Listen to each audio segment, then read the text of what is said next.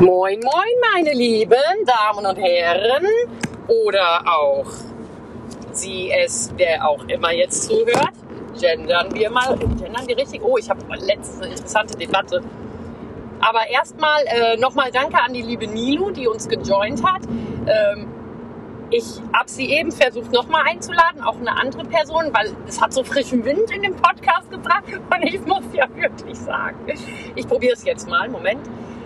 Ihre Stimme ist natürlich sehr beruhigend im Gegensatz zu meiner Stimme.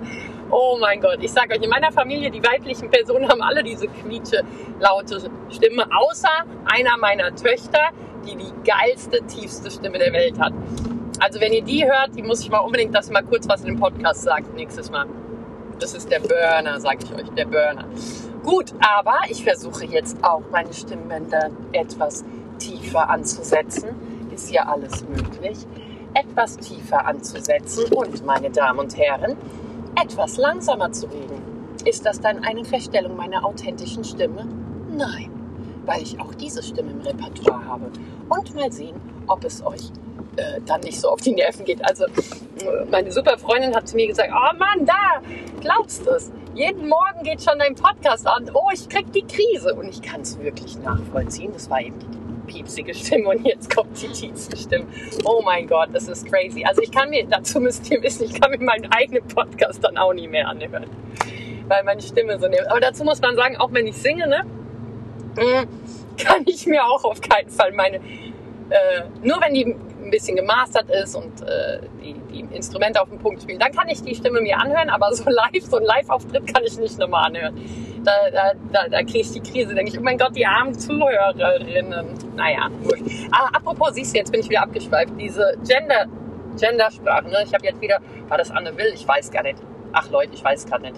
Da ging es auch ums Gendern und äh, wer hat es denn nochmal gesagt? War das auf jeden Fall ein Mann? äh, hat dann auch gesagt, ja, dass, äh, er hat da drei Ansätze, warum Gendern so kacke ist äh, für ihn. Oder auch für, was weiß ich, für wo er da forscht hat oder mit wem er da geforscht hat.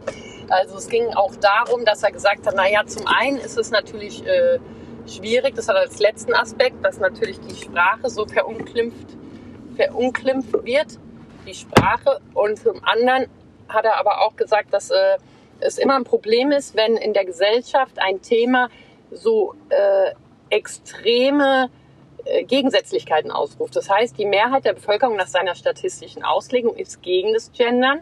Und dann hast du natürlich das Problem, dass du da kein, ähm, ja, irgendwie so kein Fundament schaffst. Und er sagt, da muss man doch Lösungen finden und überlegen, was denn ähm, für Möglichkeiten fürs Gendern gibt, um auch natürlich äh, den Personen, wie äh, zum Beispiel uns Frauen, die Möglichkeit zu geben, auch als Person äh, dargestellt zu werden. Und er hat auch gemeint, dass es eigentlich für ihn eine Diskriminierung ist, wenn man äh, den Fokus immer auf die Verweiblichung legt, als müsste die weibliche Form geschützt werden, die Frau an sich geschützt werden. Ja, also das gab es dann auch ähm, auf jeden Fall äh, als Hauptaspekt, dass es so ein bisschen problematisch ist. Naja, gut. Ähm, ich habe mich ja, ich muss dran sagen, wie ihr es am Podcast vielleicht merkt, ich habe mich sehr daran gewöhnt zu gendern.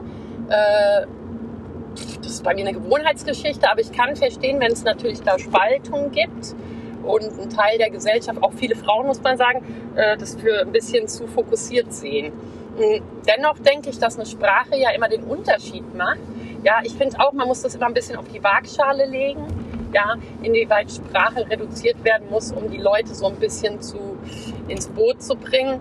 Mm, dennoch, ich habe es mir angewöhnt und ich halte es erstmal für eine gute Geschichte. Klar, ich habe auch gemerkt, bei der Verschriftlichung ist es manchmal ein bisschen blöd, weil wie einigt man sich drauf, muss dann, äh, na, wie heißt das, so ein, ein Sternchen hin, muss da ein großes E hin, muss da, äh, wie macht man es am besten, um diese, den Sprachfluss zu gewährleisten?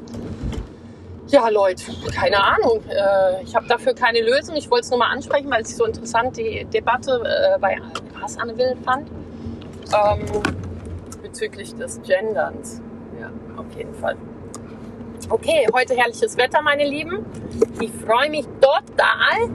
Ja, es ist ein bisschen zu heiß, würde ich mal sagen. Also wir haben ja so ungefähr heute, jetzt mal gerade 25 Grad, das ist ja schon mega, Leute, 8 Uhr 25 Grad. So könnte es den ganzen Tag sein, 25 Grad. Ähm, Finde ich prima.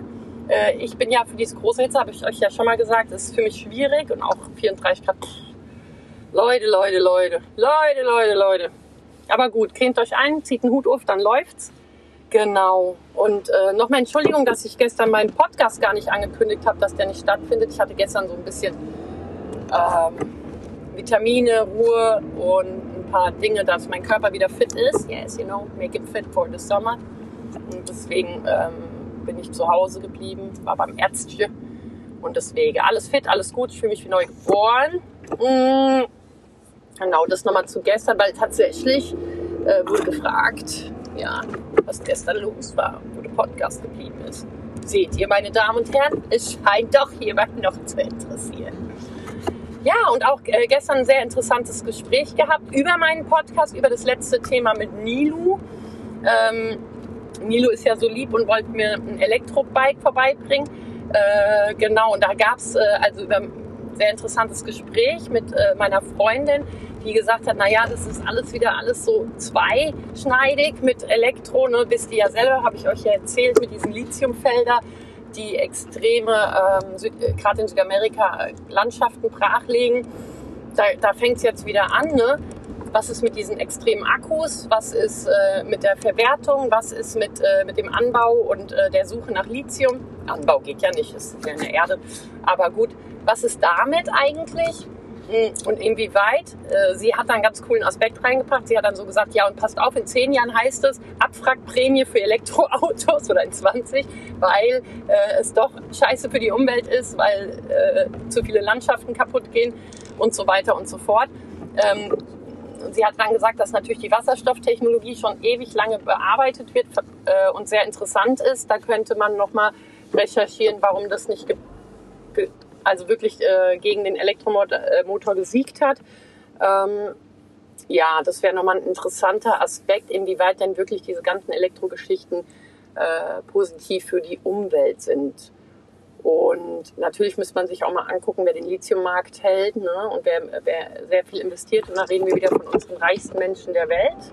Ja, unter anderem unseren Elon Musk oder auch hier natürlich äh, äh der Amazon-Chef, der Bezos der da auch ganz schön viele ähm, äh, Invest Investitionen tätigt in Milliardenhöhe.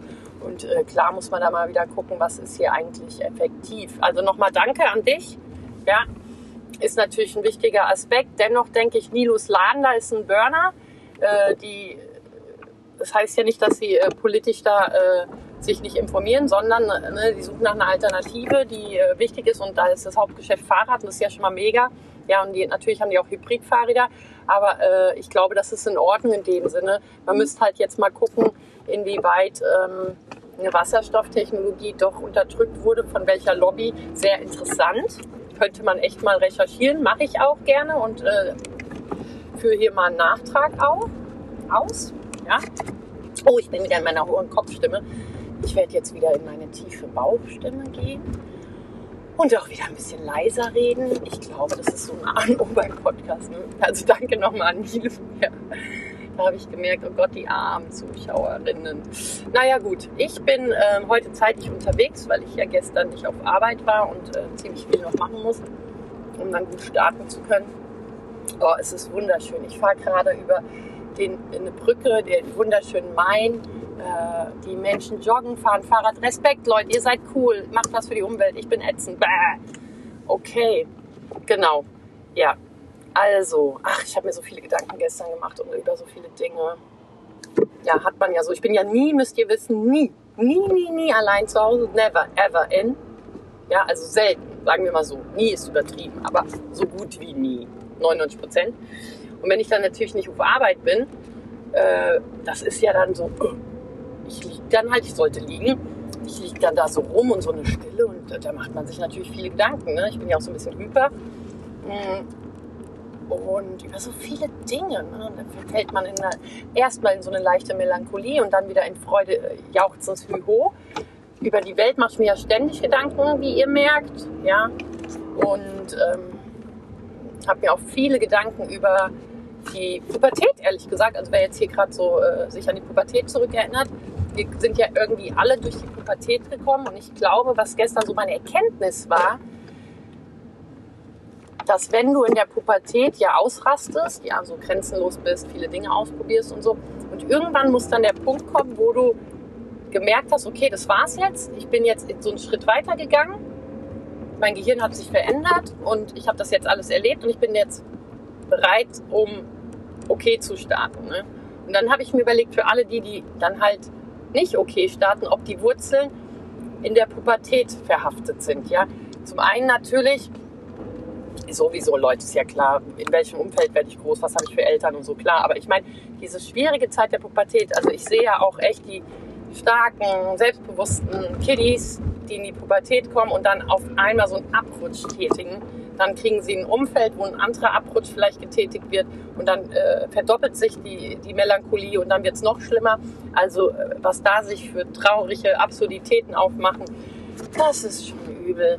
Und, und ich habe mir überlegt, ob ich mal mein Forschungsgebiet auf Pubertät und ähm, wie man gut aus der Pubertät rauskommt, beziehungsweise wie ich gut die Pubertät überstehe. Die Pubertät ist ja wichtig, ne? Lasst mal alle eure Kinder Grenzerfahrung machen, aber wie schafft es ein junger Mensch, damit so klar zu kommen, so resilienzmäßig, dass es danach weitergeht und zwar okay weitergeht und nicht irgendwie weiter schlecht weitergeht, weil man abgerutscht ist, weil man in den falschen Kreis gekommen ist, weil man über Grenzen gegangen sind, die nicht mehr schließbar sind und so weiter und so fort.